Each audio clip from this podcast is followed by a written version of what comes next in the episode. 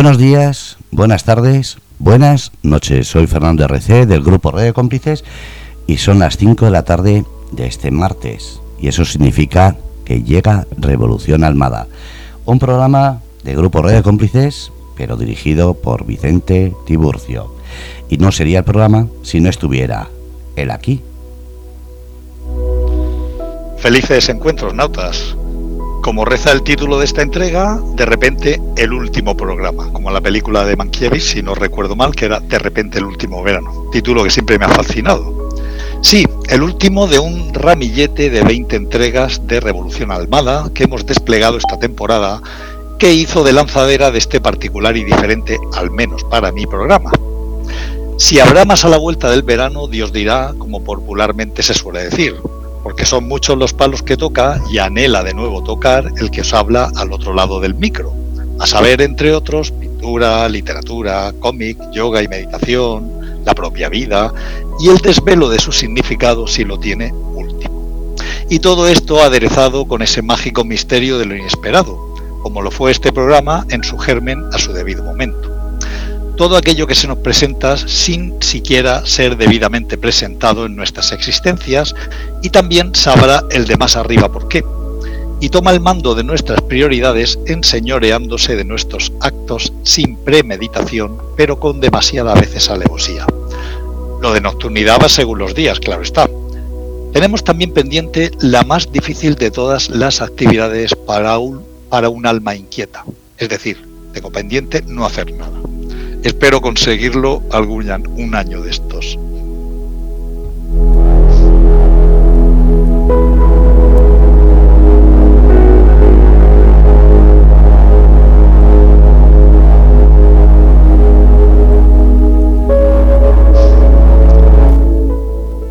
Llegó la hora y el tiempo de replegar las velas de nuestra modesta nave y dejarla varada por un tiempo de duración indefinible en las arenas de alguna playa solitaria y soleada, para que los vientos y las brisas no le afecten en su quietud reflexiva.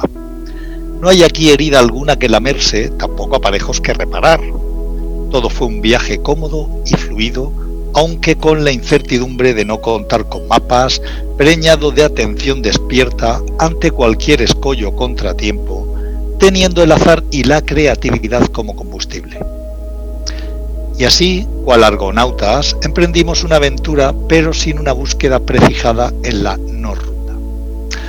No hubo bellocino de oro, premio ni tesoro que alcanzar, tan solo un adentrarnos en las regiones de Hiperbórea para ir más allá de Tule, allende los confines de lo conocido, de la costumbre, de la comodidad, más allá del horizonte prescrito. Nos aventuramos con la mejor arma o instrumento que teníamos a mano. Viajamos con lo opuesto, con nosotros mismos, los mejores compañeros que podríamos tener jamás para descubrir lo que existe más allá del más allá sabido, resabiado y relamido, por nuestra pereza intelectual.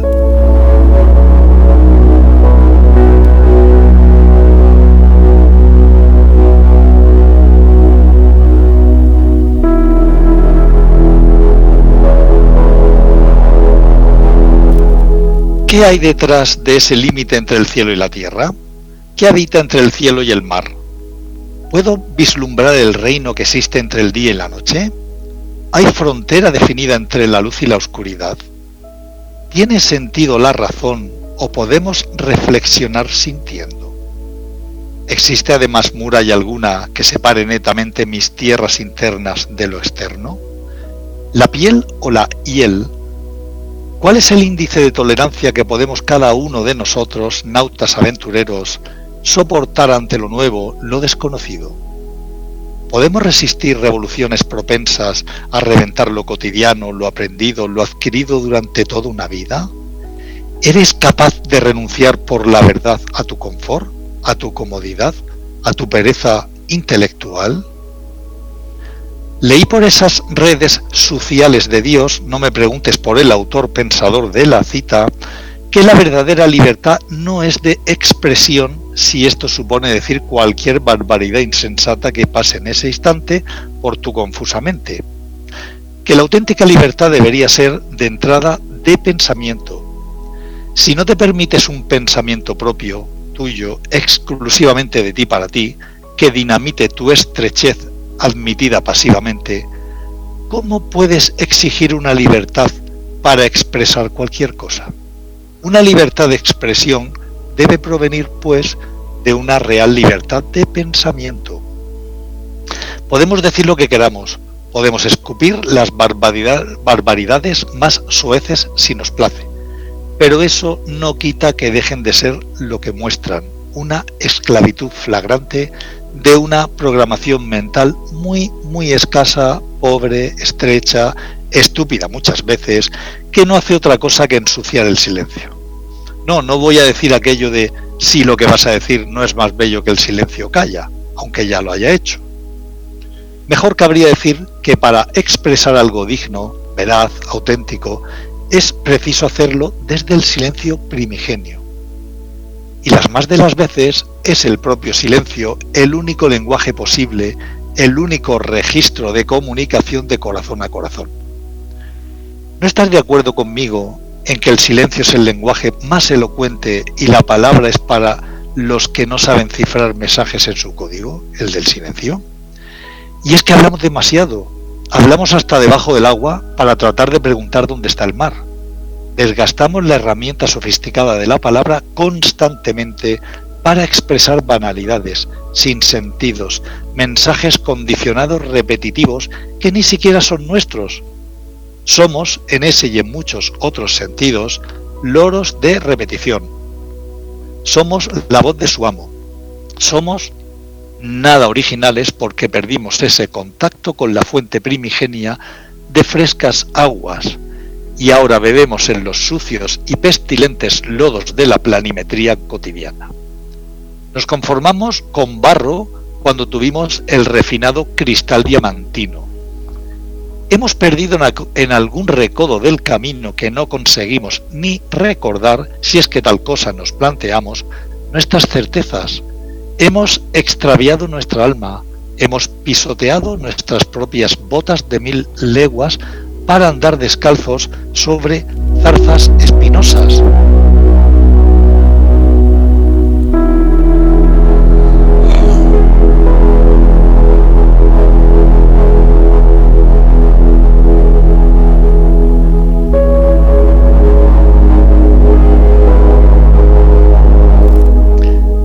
De un enorme desierto hemos perdido nuestra bendita y lúcida soledad, mientras permanecemos hablando como enfermos de locura con las piedras, los matojos que ruedan sin rumbo el polvo seco, para decirnos que todo está bien, en su sitio, para buscar cómplices de nuestra causa no ya perdida, porque jamás la tuvimos siquiera probablemente, sino de un efecto que se tornó en defecto. No quisiera ponerme pesimista, sino darte a entender que estamos enfermos de piensimismo, de exceso de confianza en nuestra desconfianza hacia todo lo que suene a auténticamente un poco más allá de nuestros dominios. Tan solo deseo transmitirte que si ha habido un propósito en estas 20 entregas de Revolución Almada, este ha sido la duda, el cuestionamiento, la reflexión y el descubrimiento de que existe otra forma de ver el mundo más allá de nuestro demasiado cercano horizonte existencial. Que la cárcel no está a este lado de los barrotes, que nadie nos ha procesado y condenado, que nosotros mismos nos pintamos solos para ser nuestro propio juez y verdugo, que nuestra condena la escribimos nosotros antes siquiera de comenzar a andar, que las cadenas que tal vez ni sospeches que arrastras de tan familiares que se han vuelto para ti, las has forjado tú mismo. Suena acusatorio, tómalo como quieras, pero no es cuestión, si me has escuchado en más de una ocasión en esta andadura radiofónica y podcastera, de echarle la culpa al primero que pasa. No deberías matar al mensajero si el mensaje no te gusta o incomoda. Tan solo dale tiempo, dale tiempo al tiempo, a la reflexión y a ti mismo. Y es que otra manera de mirar y ver es posible. Otra forma de ver que tiene que transformarse en la única posible. La forma de mirar, una forma, perdón, de mirar sin gafas, un tipo de mirada limpia, sin prejuicios, sin condicionamientos, sin manchas o cristales empañados. Otra realidad es posible. La realidad es posible. Tan solo hay que hacerse a un lado para que esto suceda. Tan solo tenemos que hacerla plausible apartándonos, quitándonos de en medio como egos o pequeños y grises yoes, como personajillos neutros, como zombies programados para lo de siempre, para más de lo mismo de lo que nos venden, para esos mensajes y creencias predigeridas. Otra vida es posible, otra versión de ti mismo es plausible, pero no la mejor versión de ti como rezan los empalagosos eslogan de hoy día. La única versión posible, la original, sin traducciones ni traiciones, sin tapujos ni disfraces. Nosotros mismos, tal como vinimos a la existencia, desnudos de todo papel, al natural. Tú no eres las gafas que llevas puestas, ni tan siquiera eres esos ojos que miran hacia afuera de eso que llamas. No eres ni la mirada, si quieres ver más allá de lo que te escandaliza, como se te dice en la Biblia, arráncate esos ojos, apártate, acaba contigo, con esa visión de ti y de todo. Y mira, mira y no te canses de mirar, que quien mucho mira acaba viendo. No es mirar más cosas, es mirar una sola cosa, pero con un enfoque cada vez más penetrante y profundo. Esa cosa sola a la que hay que mirar sin cesar, eres tú mismo es ese yo, esa personalidad, esa entidad e identidad en la que crees y aceptaste.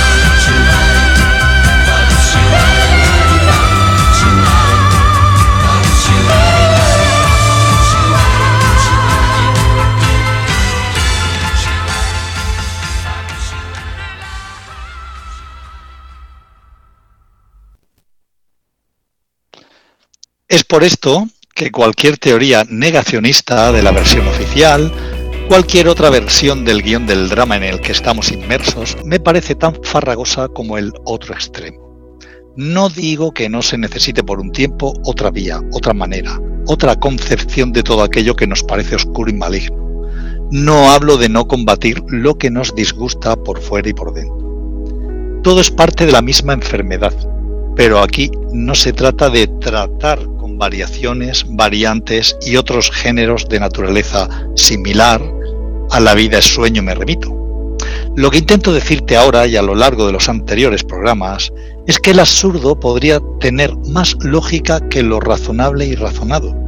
Que lo que ahora ves como un disparate, después puedes aprenderlo como un disparate, como un detonar lo aceptado, como un suicidio aceptado de nuestro asqueroso y pegajoso sentido común. En el país de los ciegos el tuerto es el rey y el que ve nítido con sus tres ojos un dios. Hemos querido y queremos expresarte que si todavía tu visión no es clara, limpia y enfocada en todos los puntos de la realidad que miras a la vez, que si no descartas ninguna arista del poliedro, por insignificante que te parezca, tu concepción o percepción de la realidad será completa será veraz, será al 100%. No estarás renunciando a ningún elemento, no estarás descartando, discriminando, reprimiendo aspecto alguno, como suele hacer nuestra manera de ver y aceptar el mundo habitualmente. A ver se aprende mirando, a mirar se aprende viendo. Pero no está de más echarle un ojo a las gafas que llevas puestas que hacen de mediadoras entre el mundo y tú mismo. Y de paso échale un ojo a tus ojos. Recuerda, cuestiona todo, cuestiona hasta el cuestionar. No te fíes, no fíes ni confíes. Simplemente sé natural. Ya lo dijimos, para realizar la realidad solo tenemos que ser reales, solo hemos de realizarnos a nosotros mismos. No hay que cambiar nada en absoluto, solo quitarnos las gafas y permitir que el sol la luz entre por las ventanas de los ojos. La casa hay que airearla, ventilarla, sanearla. Tenemos que respirar aire fresco, luz limpia y brillante. Fuera filtros por muy sugerentes y sugestivos que puedan parecer sus colores. Desconfía de un mundo de color rosa, amarillo o dorado. Desconfía de las versiones. Una vez más, ve directamente al original, hay una sentencia de mi querido amigo Yogi Bai que decía, vivir como el primer ser humano, vivir como si lo hicieras por primera vez cada día, despertar al sueño, despertar al propio sueño de estar despierto, despertar a la creencia de que necesitamos despertar, despertar hasta de la creencia de que la vida es sueño y sentir hasta en la esquina más secreta de nuestros corazones nunca podemos estar dormidos a nosotros mismos. Solo podríamos jugar a estarlo. Únicamente podemos hacernos el sonámbulo para deambular con los ojos cerrados, hacer el muerto para jugar a flotar en el insondable océano de lo que llamamos existencia.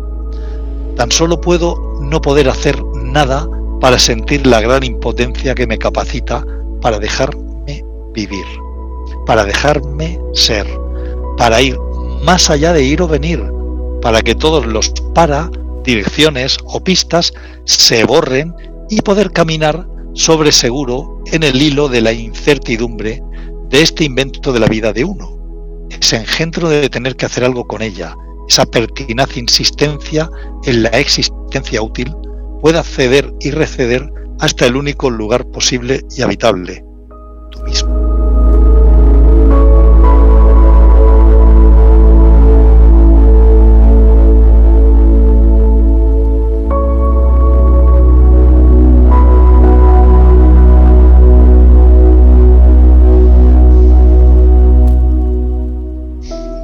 Cuando se trate de ti, no dejes que nadie opine. Solo tú sabes lo que eres tú. Únicamente tú conoces el mapa en blanco que te llevará a ti mismo. Solo tú puedes negarte, anularte, destruirte, pero jamás matarte. Tú nunca vas a morir. eso que es más allá de todo, hasta de nacer y morir, ese principio que es el fin de todo, ese sin sentido nada razonable e indescriptible, no puede ser abarcado ni siquiera por la más rica y extensa de las biografías. Cuando alguien se atreve a dejarse llevar por sus más profundas inclinaciones hacia reinos diferentes a la planimetría de nuestra percepción ordinaria, se le suele tachar de iluso, se le suele achacar un exceso de fantasía. Pero, ¿recuerdan lo que decíamos acerca de la ilusión? Ilusión es truco, es magia, es en última instancia un engaño, y a poco que reflexionamos más allá de este más acá, podemos enseguida ver que la misma realidad que aceptamos como tal podría no ser más que otra de las muchas posibilidades de sugestión, de ilusión, otra probabilidad tan plausiblemente engañosa como los mal llamados engendros de nuestra imaginación y fantasía. Todavía no hemos hablado de que tu vida, tu entorno, los seres con los que te relacionas no son más que una proyección mental, sí mental de tu pensamiento. ¿Aún no te has informado, instruido o investigado siquiera un poco en torno a esa idea?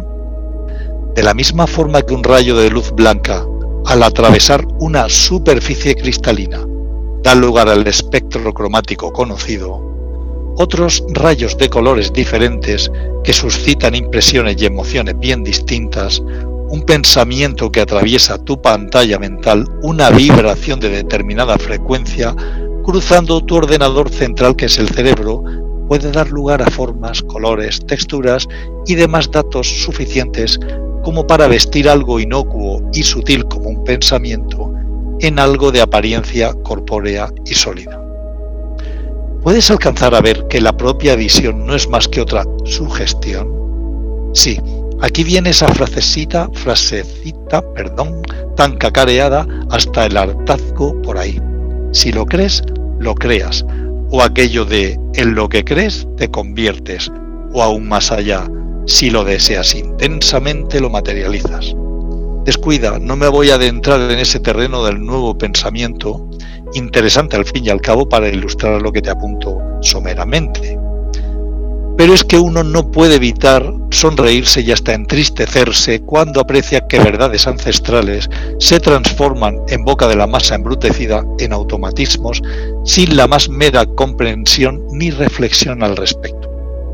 Pero eso forma parte del juego de la vida. La ignorancia conduce a la búsqueda en mil y una direcciones y muchas veces cuando encontramos un rayito de verdad, lo enfrascamos y explotamos tanto mostrándolo como algo nuestro que hasta lo registramos con copyright propio, atribuyéndonoslo hasta debilitarlo y desactivarlo a base de reiterado mal uso o simple abuso.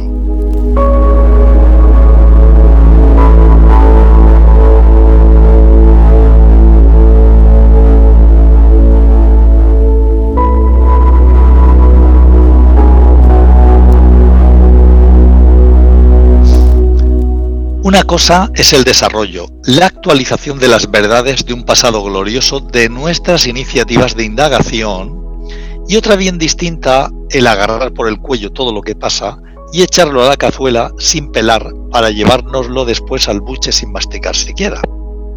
Por ello siempre hemos estado recomendando y cumpliendo con el ejemplo en cada programa aquello de que debemos constantemente tratar de ver por nosotros mismos y revisitar lo que se nos inculcó, venga de la fuente que venga, por muy oficial que nos digan que sea, y jamás aceptar automáticamente nada porque lo diga la tele, el gobierno, la prensa o el Papa mismo. No deberíamos haber, no debería, perdón, haber más autoridad que uno mismo. Es más loable equivocarse en un, un intento de descubrir por uno mismo las cosas que acertar por lotería entre el revoltijo de verdades predigeridas que se nos inocula permanentemente hasta matar la más mínima iniciativa propia de evolucionar por nuestras propias fuerzas. Las habilidades que no potencias se marchitan, el músculo que no ejercitas se inhibe y el órgano que no pones en funcionamiento se atrofia. Partimos, si nos retrotraemos al origen del inicio, de una ignorancia raíz, una ignorancia primigenia. No es una ignorancia negativa, si es que alguna vez llevamos a ser tan presuntuosos como valorar las cosas en esta polaridad negativo-positivo. No es un desconocimiento al otro extremo del valor que otorgamos de normal al propio conocimiento. Esa ignorancia raíz es lo que hay antes del punto cero, del arranque de la manifestación en general o de algo en concreto si quieres. Allí nosotros no sabíamos, no éramos conscientes de nada, no sabíamos ni siquiera de nosotros mismos. Esa ignorancia de base es la más pura felicidad no asumida por sujeto alguno, porque no hay ni eso. No existe nadie al que imputarle nada. Como mucho podemos llamar al trasfondo de todo esto ser. Dejemos la palabra Dios o Creador a un lado para no liar la cosa más. Si yo no soy, si yo no sé, si ni tan siquiera sé que no soy en ese antes del origen de todo, del mundo, de mí mismo como algo o alguien, ¿qué carencia podría tener, padecer o querer colmar? Podemos entonces llamar a este estado, o mejor condición, la condición del ser, un estado de no necesidad. No me preguntes cómo, cuándo ni dónde, pero de un instante recuerda que allí, por no existir, no existe ni el tiempo, de un instante para otro, por las razones que sean, en ese océano de solo y puro ser, en ese abismo de no existencia, comienza a latir un sesgo de existir, un rayo de conciencia. Un latido que puede responder con un poco de imaginación a un pulso invisible, pero que asoma a la superficie de esas aguas profundas e insondables para expresarse, para expresar un deseo o intención de conocerse, de saberse, de tener una percepción de sí.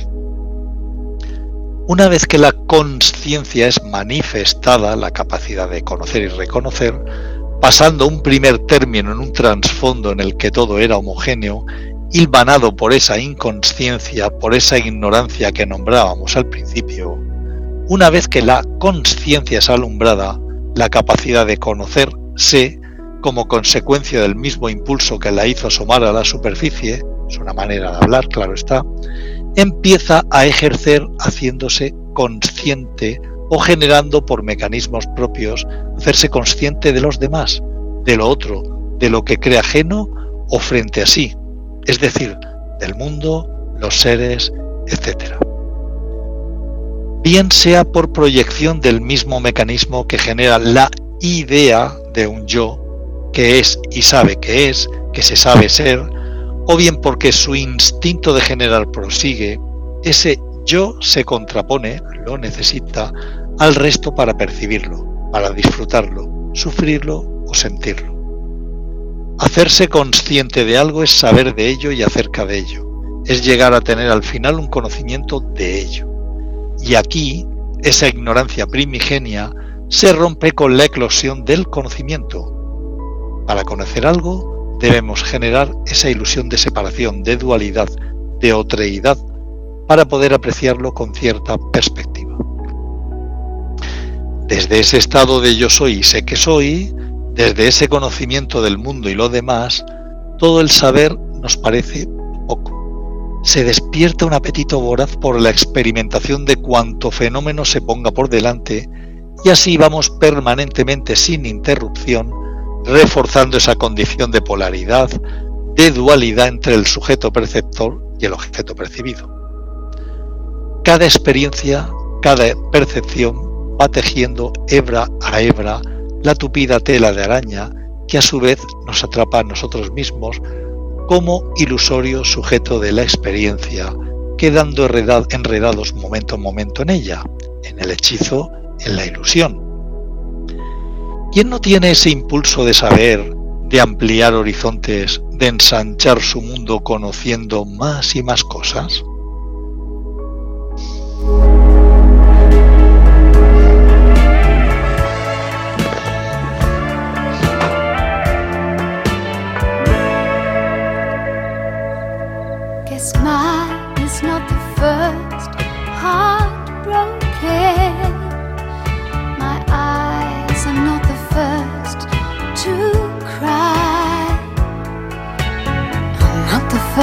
Know there's just no getting over you.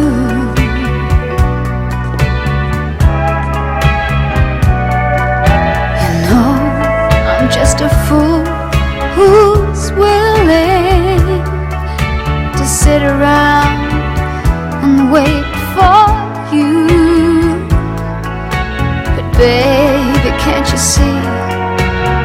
There's nothing else for me to do.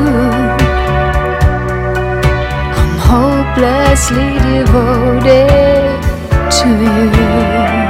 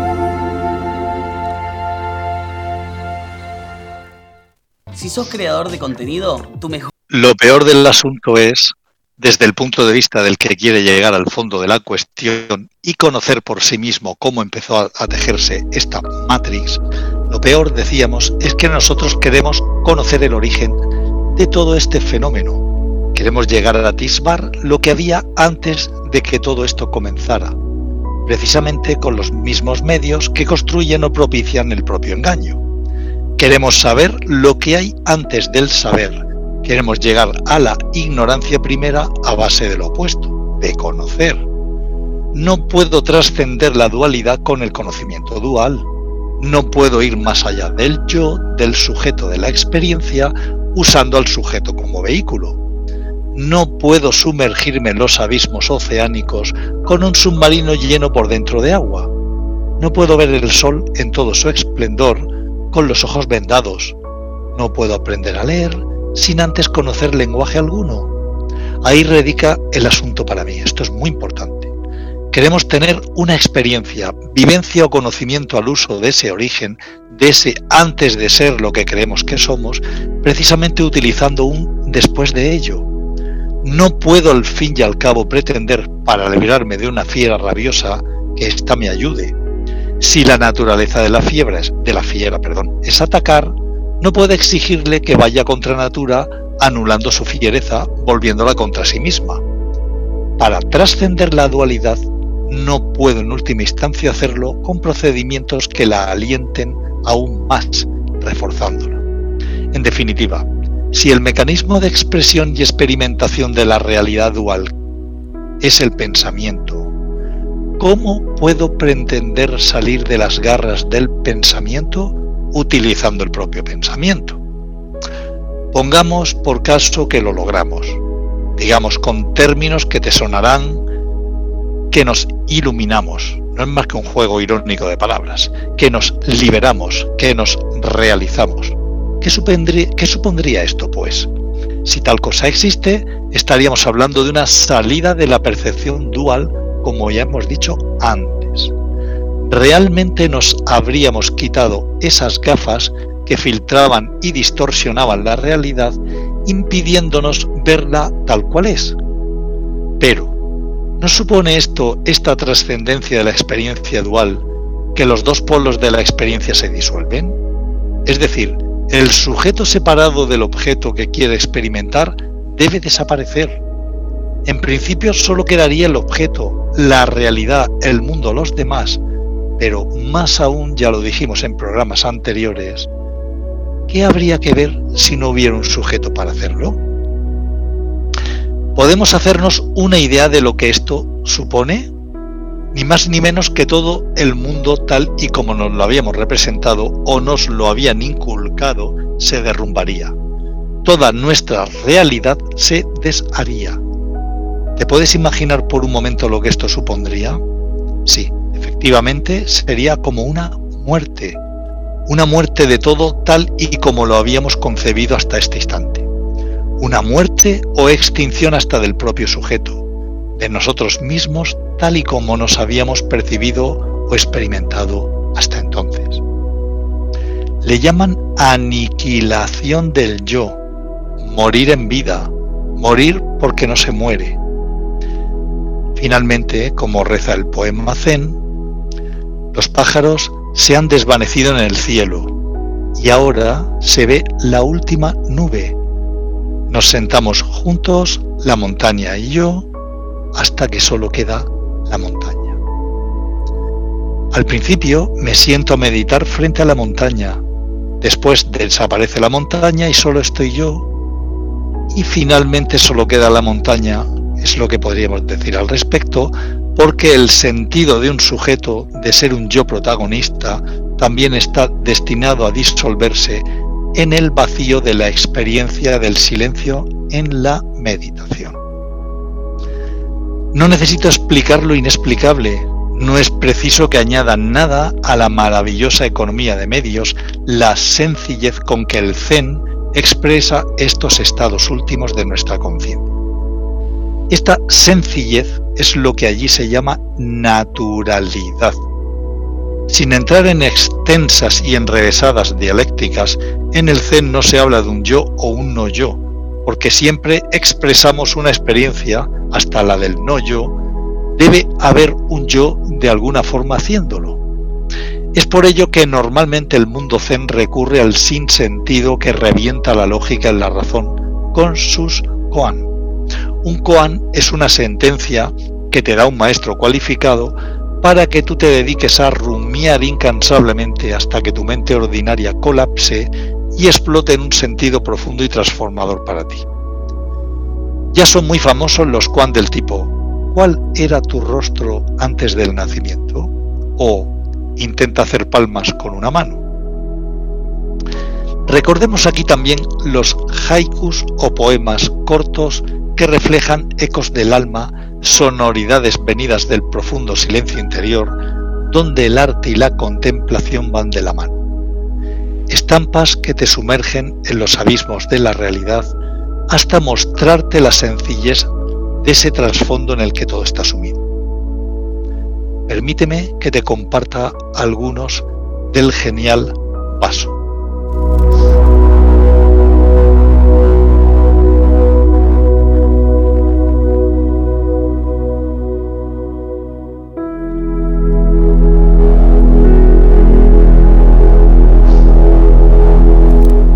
La suave brisa, la risa de las flores, es primavera. Las aves tristes, se va la primavera, los peces lloran.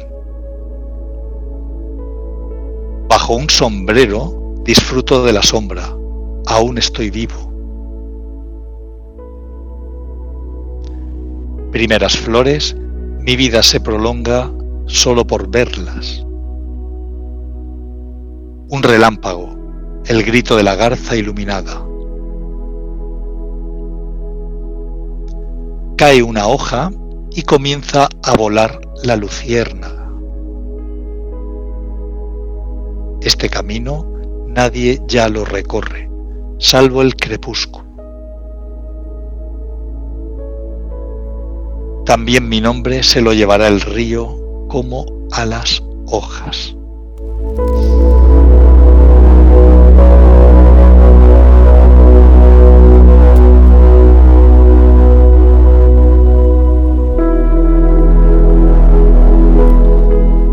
Escuchar estos haikus que nos evidencian la profunda experiencia de la contemplación desnuda de todo, es fácil comprender que sólo el arte se salva de la vorágine de los lenguajes y el pensamiento.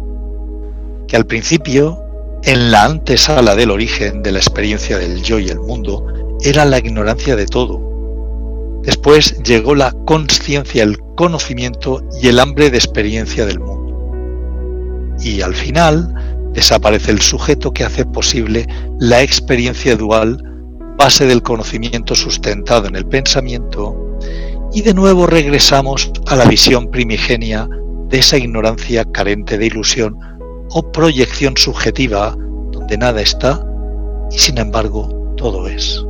Solo ser, únicamente esa condición de ser, del absoluto silencio y paz profundísima que todo lo impregna y donde todo cabe, hasta la sabiduría de la ignorancia, hasta la mentira de lo que creímos como verdad, de la realidad de lo irreal.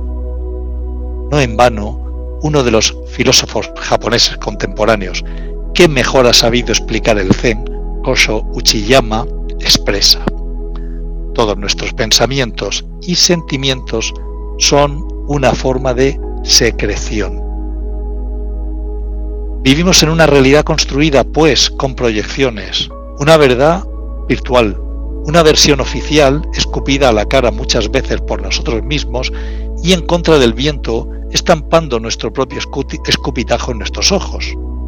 Vivimos, por ello, atrapados en el mundo del conocimiento y de la percepción. Estamos inmersos en una pecera mental con la que queremos ver esa supuesta realidad de fuera en la que creemos y tomamos como real. Nuestra medición de lo verídico está basada en esa realidad, más virtual que otra cosa, como apuntamos a su debido momento en otro programa. Cualquier versión que se aparte lo más mínimo de esa realidad proyectada será tachada de fantasía y el sujeto que la exponga de iluso o soñador, como si los sueños no estuvieran cosidos con el mismo tejido de la vigilia, al fin y al cabo otro nivel más de representación, como diría Schopenhauer. Nuestro mundo es un teatrillo. La versión oficial de cualquier hecho, la extendida y aceptada, aquella con la que comulgamos todos, es un teatrillo. Las otras versiones las que se atreven a enfrentarse y confrontar esa verdad a medias, esa muchas veces alevosa mentira, también son teatrillos. Los mismos hechos objetivos en sí son teatrillos. Los teatrillos no son más que teatrillos y nada escapa a la función, al drama de opereta, ni tan siquiera el público que es parte del espectáculo. Háblame de conspiracionismo, negacionismo, de destapar la verdad que alguien en la sombra nos quiere ocultar, Háblame si quieres de lo contrario de una versión original fidedigna basada en la ciencia, en el sentido común, en la autoridad más competente que venderme quieras. También será todo esto para mí otro teatrillo. Si dando una vuelta por el parque de la vida aprecio una representación de Guiñol, le otorgaré más veracidad, veracidad perdón, que todo lo demás, porque un teatrillo dentro del teatrillo del mundo no hace sino apuntar a esa idea, la de la representación de un mundo poblado por personajes que se esfuerzan por engañar o desvelar verdades. Un mundo demasiado serio como para tomárselo como tal. Un mundo en demasía igualmente surrealista, absurdo, grandilocuente y ridículamente descarado como para tomarlo como real. La realidad no es la verdad. La verdad es tan evidente que, ni la alcanzas a ver.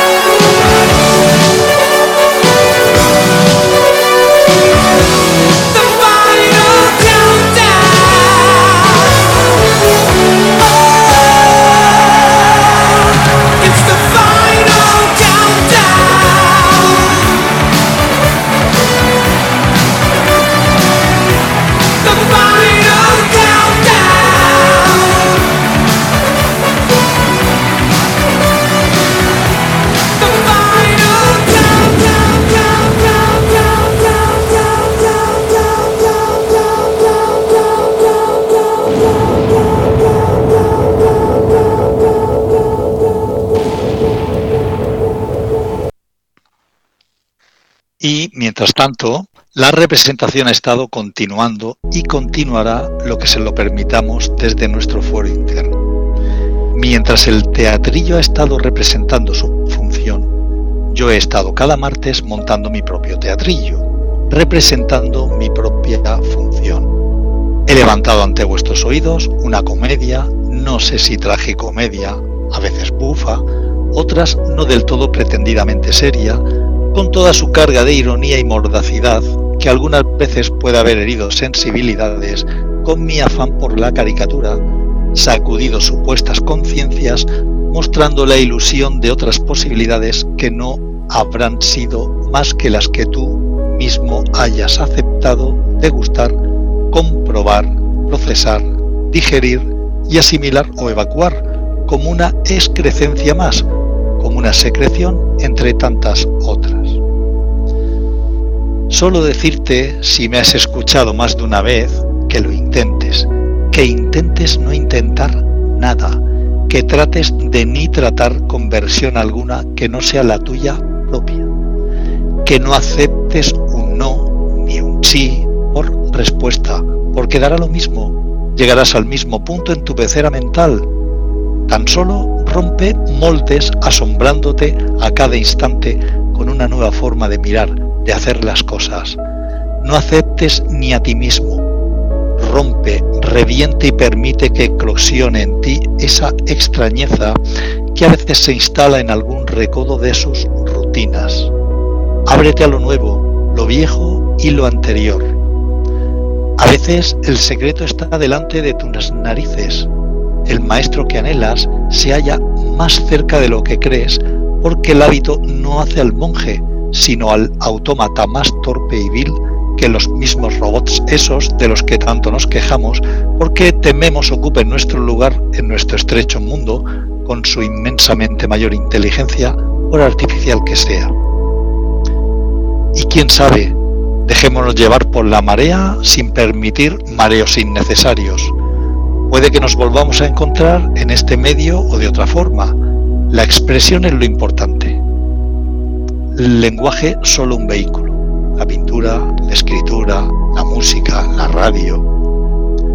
Que los vientos te sean propicios, nauta, y que la gracia te acompañe, hasta un siempre más eterno que temporal.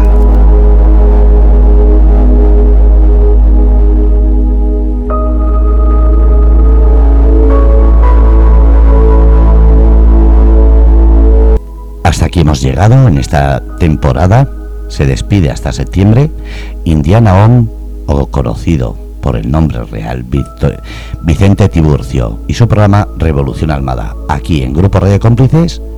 Feliz verano y sobre todo, ser autopensantes.